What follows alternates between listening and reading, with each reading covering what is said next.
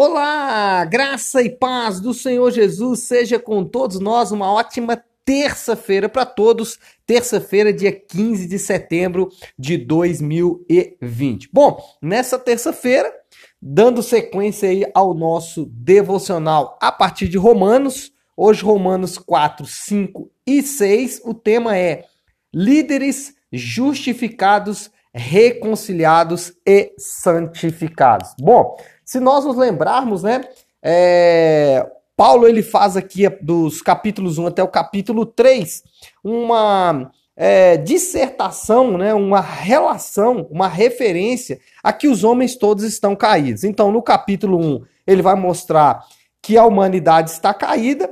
Aí no capítulo 2, alguém, algum desavisado pode dizer o seguinte: "Não, mas eu sou muito bom". Então, no capítulo 2 ele vai falar que os bons também estão caídos. No capítulo 2 e entrando já no capítulo 3, ele vai dizer que os judeus também estão caídos e por fim ele vai concluir que ninguém é justo. Não há um justo, nenhum sequer. Versículo 10 do capítulo 3. Só que no versículo 21 do capítulo 3 ele fala: Mas agora se manifestou uma justiça que provém de Deus. Ou seja, a partir de agora ele vai começar a descrever como Deus justifica no capítulo 4, reconcilia e resgata no capítulo 5 e santifica no capítulo 6. E o líder que entende essas verdades, justificação, reconciliação e santificação, com certeza vai liderar de forma diferente. Como ele vai liderar de forma diferente, pastor Léo? Primeiro, ele não vai liderar buscando justificação em seu próprio ministério. Ele não vai liderar tendo o ministério como uma forma de se justificar tanto diante de Deus como diante dos homens. Olha o que diz o versículo 4 do capítulo 4. Ora, o salário do homem que trabalha não é considerado como favor, mas como dívida. Todavia, aquele que não trabalha, mas confia em Deus que justifica o ímpio, sua fé lhe é acreditada como justiça. O que, que nós aprendemos aqui? Paulo está dizendo que quando você trabalha, ou seja, quando você executa uma obra, você é digno do salário que você executou aquela obra. Porém, nós sabemos que quanto mais nós fizermos de obra, o salário que receberemos não será suficiente para é, pagar a nossa dívida. E é exatamente isso que Paulo está falando. Qual é a nossa saída então? A nossa saída é pegar emprestado. vamos, eu vou usar esse termo. Só que é um empréstimo que Deus não nos cobra. Ou seja, nós vamos pegar na conta de Cristo ou Cristo vai colocar em nossa conta um valor que vai ser usado para quitar a nossa dívida. E é exatamente isso que Paulo está dizendo. Muitos líderes eles trabalham, eles executam seus trabalhos ministeriais pensando que ao fazer aquilo Deus vai recebê-los de bom grado no céu. Ou seja, eles querem ser justificados pelas obras que, faz, que fazem. Na verdade, o que nós vamos perceber é exatamente o contrário. Abraão creu em Deus e isso lhe foi imputado como justiça. Ou seja, Abraão por acreditar na promessa de que Deus já o havia justificado, ele fez tudo o que fez. Inclusive, ele sacrifica o seu próprio filho, sabendo que dele já estava justificado diante de Deus. Segundo lugar, um líder que entende essas verdades, ele lidera de forma diferente, não buscando amor nem a aceitação que ele recebe somente em Cristo. Por quê? O segundo, é, o segundo ponto aqui tem a ver com o capítulo 5.